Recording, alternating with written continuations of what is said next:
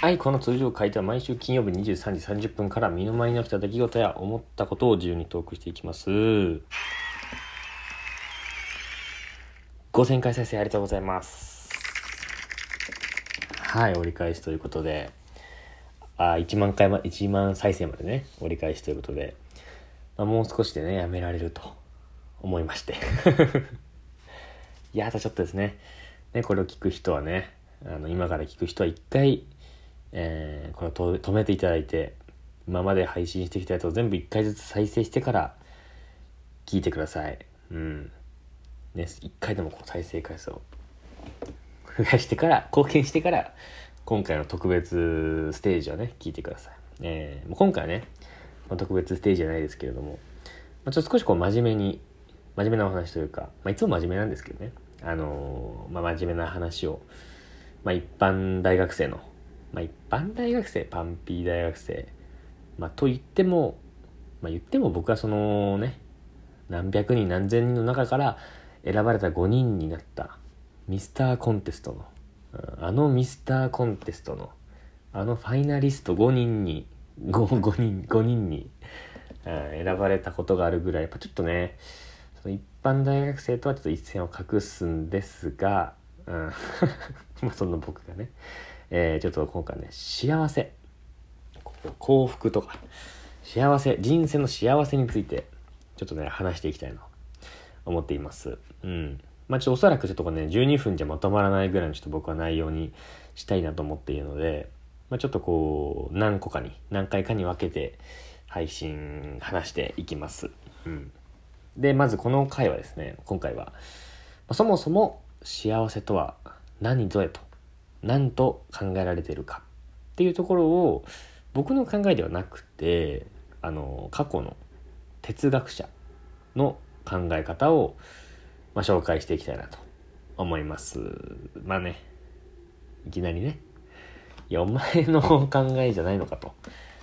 なんでね、こう前提としてこういうね、まあ知らない人というか、昔の知らない人をね、紹介するのかというと、これ僕の意見なんですけど、こう、昔のね、これ前もね、中の概概要欄っていうの？こう、詳細欄みたいなのが書いてあることがあると思うんですけど、昔のね、賢い人が考えて答えが出てること、もうすでにもう昔の人が答えを出してることって、僕結構あると思うんですよ。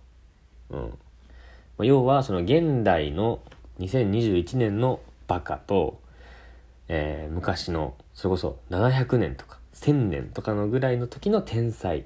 昔の天才と現代のバカ。同じことを考えているとしたらどっちが正しいですかって言われたら僕は昔の天才だと思うんですよ。うん。だって天才ですもん。まあ、いくらこう時代が進んで科学技術が発展してるとはいえね、うん、僕はそう思うんですよ。その脳の構造みたいなのはまあ多分変わってないでしょうから。うん。まあその、しかもちょうど哲学っていうね、まあその正解がないこうばっくりしたこと、バクッとしたこと、うん、まあ例えば幸せとは何ですかとか、あと何ですか？幸せ。人生とは何ですかっていうところの、まあ、漠然としたことを考える学問があって。でしかもそれがめちゃめちゃ高潔な学問として扱われてたならやっぱなおさらねこう触れないわけにはいかないというか、まあ、参考に絶対なりますから。うん。まあちょっと今回は9人。僕なりにちょっと調べまして。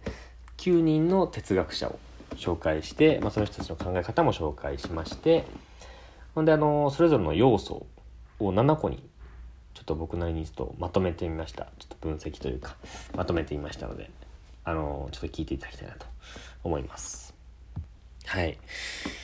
で、えー、とまず1人目1個目ですね。1つ目の考え方が結局愛イコール幸せだよねっていう考え方ですね。愛ラブですよラブピースですねラブがピースですよとこれ言ったのはバートラント・ラッセルラッセルさんですね。がこれを提唱したということですね。えーバートラット・ラッセル。こう言いました。幸せは本能的な愛の感情に身を任せることで見つかる。用心深いのもいいが、愛に用心していては、真の幸せはつかめない。いやー、いいですね。自分で読み上げて。いや。うん、まあこれ要約するとね、要はその我を見失うほどの愛、その本能的な愛に身を任せることで、まあ身を任せること自体がもう幸せですよ。それが本能に生きてるっていうことなんで、結局愛が、我を見失うほどの愛が一番幸せですよ、ということですね。まあなるほどと。うん、なるほどですね。まあわかりますね。確かに。うん、素晴らしいですからね。うん。二つ目。えー、が、答えこちらですね。成長していく実感。成長実感が、それを実感することが幸せじゃねっていう考え方ですね。成長実感が幸せだと。これはですね、あ、これ有名ですね。フリードリヒ・ニーチェがこれを、まあ、提唱したということですね。フリードリヒ・ニーチェ、こう言いました。人は抵抗することで主体性を取り戻す。幸せとは力があると感じることである。抵抗を乗り越え成長を感じることだ。ああ、いいですね。いや、いいですね。うん。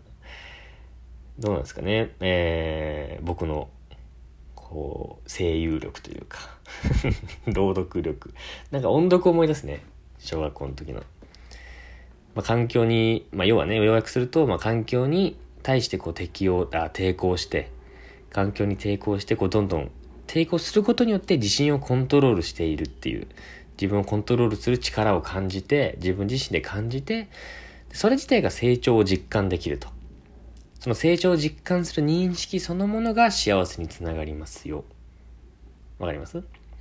こう、環境にどんどん抵抗していって、抵抗することでこう抑えられ抑えつけられてないっていう自分自身のそれをコントロール力をしているその力を感じてそれがどんどんもっともっとこう抵抗できるようになってどんどんどんどんコントロールできるようになってあ僕は成長してるんだなっていうその実感が幸せにつながると。うんなるほど。ニーチェ。なんかニーチェっぽいというか難しい感じがね なんかニーチェっぽいですよねうん3つ目えーこれはね、欲しがりすぎちゃダメだよっていう考え方ですね。うん。幸せになるためには欲しがりすぎちゃダメですよという考え方ですね。ああ、こちらも有名ですね。ジョン・スチュアート・ミル、うん、がこれを提唱したと。はい、ということで、ミルは、ミルが、えー、言ったと。ジョン・スチュアート・ミル、こう言いました。私は欲望を満たすよりも抑えることで幸せを見つけることを学んだ。うーん、深いですね。ちょっと真面目な内容なのに、ちょこんな歌けたらちょ、まあでもね、あの、そういうことなんですよ。うん。私は欲望を満たすよりも抑えることで幸せを見つけることを学んだと。うん。要はその、必要なものを自分自身に必要なものを見極めること自体が幸せにつながりますよっていうことですね。必要なものを見極めると。全部全部ではダメなんですよっていうのがジョン・スチュアート・ミルの考え方ですね。はい。いや、もう今回はここまでにしましょうか。7人で今3個、7個中3個発表したと。発表、発表っていうか音読 紹介したと。いうところですね。まあ、ちょっと今回これぐらいにいたしまして、次回は後半また4つ考え方、どんどんこう、どんどんというか 4つ紹介していくので、え来週、来週なのかな？明日なのかな？楽しみに。待ちやがれ。